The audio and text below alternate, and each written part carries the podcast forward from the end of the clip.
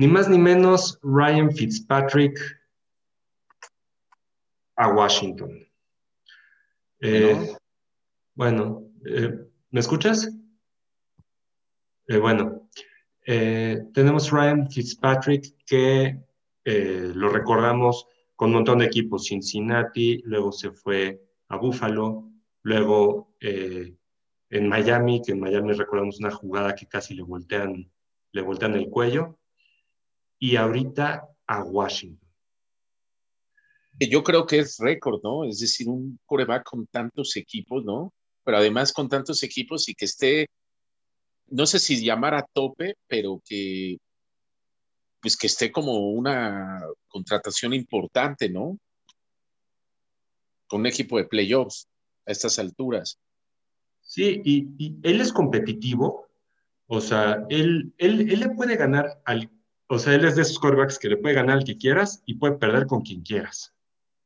Exacto, de hecho, ayer escuchaba un podcast igual que decían que, Fitzpatrick podría ser o, o, que es como el coreback o de los cuatro touchdowns en un partido o de las cuatro intercepciones. ¿No? Sí, e, es una locura. Este, pero bueno, él, él, él te puede meter a playoffs. Ahora, él se, va él se va a Washington. Para mí, con respecto a Washington, pues no me encanta el movimiento porque tenías a Alex Smith, que fue el jugador regreso de... Es similar, ¿no? Es un, caso, un movimiento muy similar, ¿no? Exacto, es un movimiento paralelo. Entonces, si con Alex Smith no te, o sea, vaya, si calificaste a playoffs en la peor división de toda la liga, al menos, bueno, es una división históricamente súper ultra competitiva, pero este año fue la peor. Pasó a playoff a penitas y, bueno, casi le dio un susto a Tampa, pero, pero aún así, con Alex Smith no, no ibas a subir gran cosa, con Fitz tampoco, la verdad. Ahora, yo sí creo que como es un coreback que viene embalado, ¿no? viene muy motivado, al menos esta temporada, este, independientemente de lo que estamos comentando de Alex Smith, yo sí creo que, que va a venir, es decir, sí pone a Washington en una posición este, fuerte. ¿Tú no lo crees? Mira, más bien la defensiva es lo que pone a Washington fuerte. O sea, se me hace un momento paralelo. O sea, mi Fitz me cae increíble, ¿no? Este, pero, pero es un coreback limitado. Ok. Pues va, a estar interesante, pero yo, bueno, yo sí creo que es un momento interesante. Ah, sí, claro. Sí, claro. O sea, el cuates de Harvard tiene un cerebro brutalmente bueno, pero de eso a, que se traslade al campo, ese es su problema y le da por tener muchas intercepciones. Vaya, da mucho de qué hablar. O sea, es bueno, o sea, no lo de mérito, es bueno, pero no, no, para, no para cosas grandes. Ese es uno. Luego otro movimiento, Jacoby Brissett, él eh, estuvo varios años con, eh, con los Pats, ¿no? Él era banca de Brady. Luego le dan chance de jugar en Colts. Entonces en Colts sí, sí tuvo la oportunidad de jugar. es un coreback cumplidor, no más. Eh, ya, pues ahorita se fue a Miami a mí la verdad me extraña ese movimiento. O sea, porque en Miami, o sea, estábamos platicando si podían irse por Watson o no.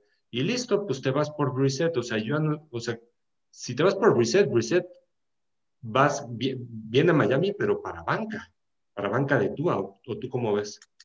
Ah, no, claramente. No, no, bueno, yo no lo veo que venga como titular. Mi duda es si es la idea de tener eh, ojo, y que creo que eso lo estamos viendo, que pues, va a ser uno de los movimientos que seguramente vas a querer platicar, que es el de Trubisky. Trubisky claramente va a los Bills como banca. Sí, es un movimiento similar, o sea, te traes un veterano. Pero ojo, ve las lesiones que ha habido en la NFL. Sí. Entonces yo no sé si es algo que están previendo, si me explico, si es una estrategia más bien de literal tener a alguien bueno de banca por si se te lesiona el coreback, tomando en cuenta, es decir, que, que tienes corebacks que, como Allen, que corre. Entonces, la posibilidad de que se te lesione es alta. Es decir, creo que a lo mejor es una, un juego de riesgos que están eh, tomando y que, no esté, y, y, que es novedoso, ¿no? Tener a alguien bien rankeado como banca. Yo, o sea, lo, veo, yo lo veo así. Si la idea de los Dolphins es quedarse con Tua, creo que, creo que claramente que Brissett es su banca y a lo mejor pues, un, un, poquito de continuación de mentoring, ¿no? Como hacía Fitzpatrick. Mira. O si la idea todavía no está definido, que sea Tua o traerse a Watson o eh, a Wilson o alguien más, de todos modos es banca, Brissett. No, claramente o sea, Brissett es banca. O sea, yo lo que creo es que más bien Miami lo que nos mostró, o sea, la única forma que hiciera sentido es que Miami aquí nos está mostrando que están contentos con Tua, o más bien, o más bien, ni siquiera contentos con Tua, con Tua hasta la muerte, para bien o para mal. Entonces, este, sí, es un movimiento sim, similar que el de Trubisky, ¿no? Este, Trubisky, Ahora, de Brissett, a Brissett, ¿cómo lo ves? Nada más para eh, acabar con Brissett. No, este, eh, pensaba hablar de los dos, pensaba hablar de los dos.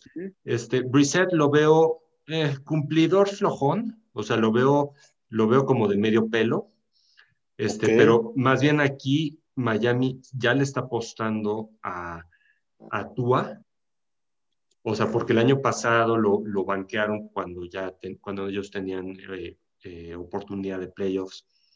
Entonces yo creo con esto es, pues tú a, vamos contigo y te vamos a traer alguien que es medio mentor y, y que si te lesionan, te lesionan, o sea, alguien que pueda aguantar cuatro juegos, cinco juegos sin que se hunda el barco tan fuertemente, ¿no? Que, que en una lesión pueda sacar dos ganados, tres perdidos, una cosa así y, pero que te mantenga en una pelea de, de playoff. Solo en ese okay. caso hace sentido. Eh, yo, ese es un caso análogo que el de Buffalo, claro. Allen, Allen ya está más asentado en la liga que, que Tua, pero eh, Trubisky, que fue, Trubisky fue segunda global. Y titular. Sí, sí, y, claro. y titular de un equipo de playoffs. Sí. sí. El año y, pasado, es decir, la temporada pasada. No recuerdo si su récord es 29 ganados, 22 o 23 perdidos, o sea, tiene más ganados que perdidos. Claro, sabemos que es un coreback que no le fue tan bien que digamos. Ahora, no necesariamente es su culpa. Puede ser culpa del coach. O sea, si tienes un mal coach, etcétera. Entonces, él, él, de hecho, se va a Búfalo por menos lana. Él ahorita como agente libre le ofrecían, le ofrecían lana varios equipos, pero él decide irse a Búfalo en parte para hacer mancuerna con Allen, aprender de Allen, porque de hecho son estilos muy parecidos, Allen y, y Trubisky. Y aparte el equipo, de, el, el, staff de coacheo de Buffalo y también de Córdoba, que es muy bueno. Entonces yo creo que su apuesta es aprender, mejorar su, eh, mejorar su valor de mercado, porque se va a Buffalo por un solo año. Uh -huh. Entonces, en, en, un año como que, a ver, un, un, eh, tener un reset, eh, aprender de, del equipo que lo, eh, del equipo de coaching que logró formar a Allen. Él tiene características fa eh, familiares y probablemente el próximo año se va por un contrato, a lo mejor ya de titular a otro equipo. Pero es un seguro, es un seguro para Búfalo. O sea, Búfalo lo platicamos toda la temporada. Él le fue súper bien a Búfalo la temporada pasada, pero estabas a un golpe un golpe, mala caída, de listo, la, la temporada completa a la basura. Y, que eso lo estamos viendo, ¿no? Es decir, cada vez más, una, una, sola lesión te puede sacar de, de ser un equipo contendiente, ¿no? A, terminar peleando marca, no, no tener una marca perdedora. Y, so, y sobre pues eso pasa en la posición de coreback. Ahora, -huh eh, hablando de Chicago, se va Trubisky y llega Andy Dalton. Andy Dalton, que lo recordamos muchos años con Cincinnati. A mí la verdad sí me cae bien, sí me, sí, sí me gusta ese quarterback. Vaya, no a mí también, es... yo creo que lo han tratado mal. En Dallas yo lo trataron mal. Exactamente. Y pues llega a Chicago. Ahora, la afición de Chicago ha de estar bastante molesta porque, o sea, se habló por semanas de que se iban a traer a Russell Wilson. O sea, Russell Wilson está molesto en Seattle porque no le da línea ofensiva. O sea, la verdad es que Seattle ha sido un muy buen equipo en la última década, pero es por él. Entonces le están pegando mucho, él se está quejando, entonces Chicago estaba, bueno, intentando traérselo. Entonces el precio de haber sido demasiado alto por parte de Seattle. Y bueno, pues, este, ¿cómo, cómo ven afición? En vez de Russell Wilson, ahora tiene a Dalton. Entonces, eso, eso pasa en, Chicago. Sí, totalmente. Sí, o sea, Chicago ahorita, o sea, digo, ese equipo de playoff, una muy buena defensa. Andy Dalton, yo creo que es un buen coreback, es un coreback cumplidor, ¿no? Pero, o sea, no es de los de la primera línea, pero, pero es bastante cumplidor. Luego, eh, Tyro Taylor, que lo recordamos, él empezó su carrera con Baltimore, luego se fue a Buffalo. De hecho, en Buffalo, él es el coreback que rompió la racha de 17 temporadas sin playoff. Luego se fue a Cleveland, lo banquearon, se fue a, los Chargers, ahí le perforaron el pulmón los, los doctores, obviamente, obviamente accidentalmente. Bueno, pues se va a Houston. ¿Por qué es interesante este movimiento? Pues porque es un seguro, por si, por si sigue la novela de Watson y acaba muy mal la novela de Watson. Pues Watson, si no quieres firmar, no quieres jugar, acá ya tenemos a tu reemplazo, tú sabrás. ¿Tú cómo ves? Pues yo creo que, que Watson es un hecho que está fuera. No pueden tener a alguien de coreback con esa este eh, con esa falta de liderazgo en el equipo, ¿no? Claro. Es decir, es, una locura. Es como si dices, oye, eh, el director general de mi empresa no está a gusto y lo ha dicho públicamente. Exacto, y está hablando mal de la empresa. Ajá. Sí, estás fuera, claramente. No, no tendría ningún sentido. Y ahora, esta semana salieron detalles de Watson. Watson tiene hasta el momento siete demandas de acoso sexual. Entonces, Ahora, eso. Mm. Ese, ese tema, la verdad, no lo, no lo, no lo he revisado bien en cuanto a la eh, seriedad de las denuncias. Si son legales, si son... Es decir, porque tampoco porque ha sonado, pero tampoco con, con el impacto que tendría, debería de tener para quien es Watson en la NFL. Y son siete casos, es mucho. O sea, lo que está saliendo ahorita, digo, obviamente eh, no puedo entrar a todo el detalle, pero parece que, que son demandas de, de señoras trabajadoras de casas de masajes. Entonces, este, que parece que tuvo tuvo sus problemas en casas de masajes en Houston, que él se quería propasar, entonces pues están empezando a llevar las demandas. Hay que ver, entonces, por un lado es ver si esto crece, si no crece, si, si, si lo comprueban o no, qué sucede. Y pues también, acuérdense, eh, los jugadores del NFL son embajadores de la liga. O sea, la liga no le gustan este tipo de escándalos. Entonces, si resulta que, que es cierto, en una de esas puede tener problemas, o, sea, puede tener suspensiones, y con esto, o sea, baja muchísimo su valor. O sea, creo que está bajando su valor por, dos, por varios motivos. Uno, hablando mal del patrón y, siendo un cáncer de, de, vestido, esa es una. Eh, dos, esto que, digo, que es inocente hasta que se le demuestre lo contrario, lo de demandas de acoso sexual. Tres, o sea, a ver, a Miami ya no te puedes ir, a Chicago ya no te podrías ir. O sea, los lugares a donde te pudieras ir ya se te están acabando. Entonces, ya tienen, o sea, es que ellos querían dos primeras rondas y, un jugador defensivo eh, casi, casi estelar. Dices, espérame, o sea, Houston estaba pidiendo demasiado.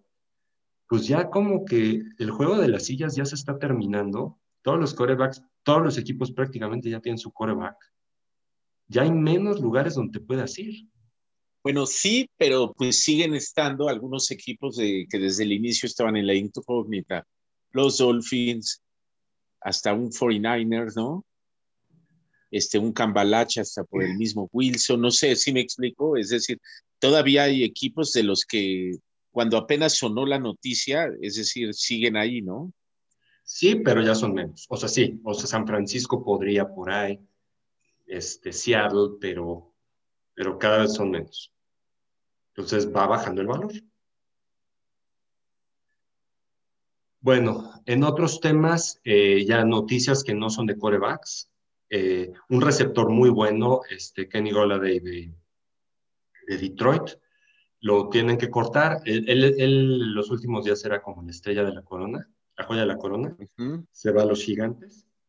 Eso fue hoy. Ayer eh, AJ Green, el estrella histórico de Cincinnati, receptor, pasa, pasa a Arizona. O sea, o sea, esa división oeste de la nacional es, es este, carrera de armamento nuclear. O sea, va a estar esa división maravillosa. Este, Otro, John Brown, que el velocista de, Buffalo, Buffalo eh, lo tuvo que dejar ir. Tuvo, sea, es, muy buen receptor, pero tuvo problema de lesiones. Y pues por, por salary cap lo, lo, lo tuvo que cortar hace una semana. Ya es contratado por Raiders. Pero por otro lado, a Buffalo llega Emmanuel Sanders, que lo recordamos eh, mucho con Denver, vaya, ya es veterano, ya es veterano, pero es un buen receptor, ya firmó, ya firmó en Buffalo. Y los Pats, que ya hicimos un programa especial, ¿no? Que salieron de shopping y, y dentro de todas las cosas se trajeron a Nelson Agolor. Eh, otras noticias, el corredor Kenyan Drake eh, de Arizona se pasa a los Raiders. El famosísimo Juju, Juju Smith, ¿no? El que, el que hace el que le da por hacer un montón de TikToks eh, mofándose eh, en el logo de los equipos y luego le pone una tunda. Bueno, eso no le quita que es un buen receptor, pero le da por hacer esas cosas. Se queda en Pittsburgh, renovó y renovó por menos dinero que el que le ofrecían en otros equipos. Y por un año nada más, ¿no? Sí, por un año. Y por último, Trent Williams, tackle izquierdo. Tackle izquierdo de San Francisco, o sea, lo recuerdo muchos años también con Washington, entre Washington y San Francisco, se queda en San Francisco y lo hace, San Francisco lo hace el liniero ofensivo mejor pagado de la historia. ¿Lo vale? Sí, sí lo vale, pero pues, pues es caro. Ok.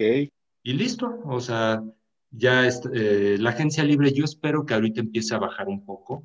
O sea, fue frenética esta semana, porque esta semana abrió como que los grandes cambios se dieron y ahorita yo espero que empiece a bajar un poquito el ritmo de los nombres y ya hasta que lleguemos al, draft a final de abril. ¿Qué, cambios, qué, noticia crees que pudiera venir también próximamente? O sea, o sea tenemos, tenemos que ver la novela Watson en que, en acaba. Eso es, eso es de lo más importante o sea, hay otros agentes libres muy importantes, por ejemplo, Russell Okung, tackle izquierdo muy bueno, este, de Panteras todavía está libre. O sea, T.Y. Hilton, digo, tiene 32 años, el histórico de los Colts, todavía no firma.